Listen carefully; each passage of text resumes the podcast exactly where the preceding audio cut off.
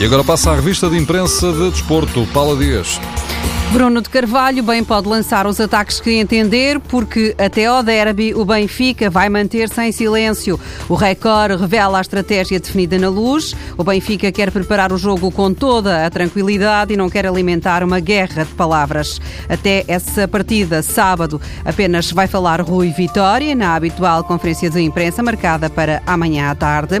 Desde Cabo Verde, onde tem estado nos últimos dias, Bruno de Carvalho usou o Facebook para deixar mensagens e a bola escreve que Bruno faz tiro ao alvo. Ao todo são nove os visados. O jornal destaca na primeira página o alvo Luís Felipe Vieira. Bruno de Carvalho eh, pede o Nobel da Paz para Vieira e propõe a beatificação do presidente do Benfica. E os jogadores, o que sentem neste ambiente? O psicólogo desportivo Jorge Silvério diz no jornal O Jogo que os jogadores vão entrar em campo no sábado de alguma forma condicionados pelos disparos dos dirigentes nos últimos dias nas redes sociais sociais. Sobre esse encontro, a bola lembra que é o derby número 21 para Rui Patrício e no Benfica há dois miúdos sem medo. Renato Sanches e Lindelof têm novo teste de fogo agora em Alvalade.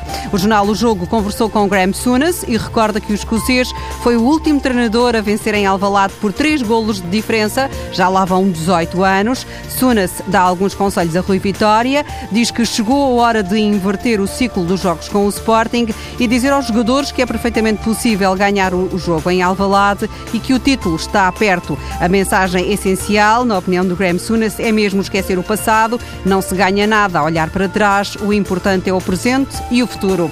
Na capa dos desportivos, apenas o jogo dá mais destaque à Taça de Portugal, que vai levar ao Jamor o Futebol do Porto e o Braga, a 22 de maio. Os portistas já estavam à espera disso e a festa maior foi a do Braga, em Vila do Conde, e depois a chegada ao estádio em Braga, onde houve um mar vermelho, uma loucura com tantos rostos felizes. Eram tantos os adeptos que o autocarro teve de fazer os últimos metros em marcha atrás. A festa não foi, no entanto, para todos. Pedro Martins, o treinador do Rio Ave, apontou o dedo ao árbitro, dizendo que aconteceu o que ele temia. Indignado, o treinador do Rio Ave disse que não se revê nestas coisas que acontecem no futebol português. Parecia que ia melhorar, mas foi um engano.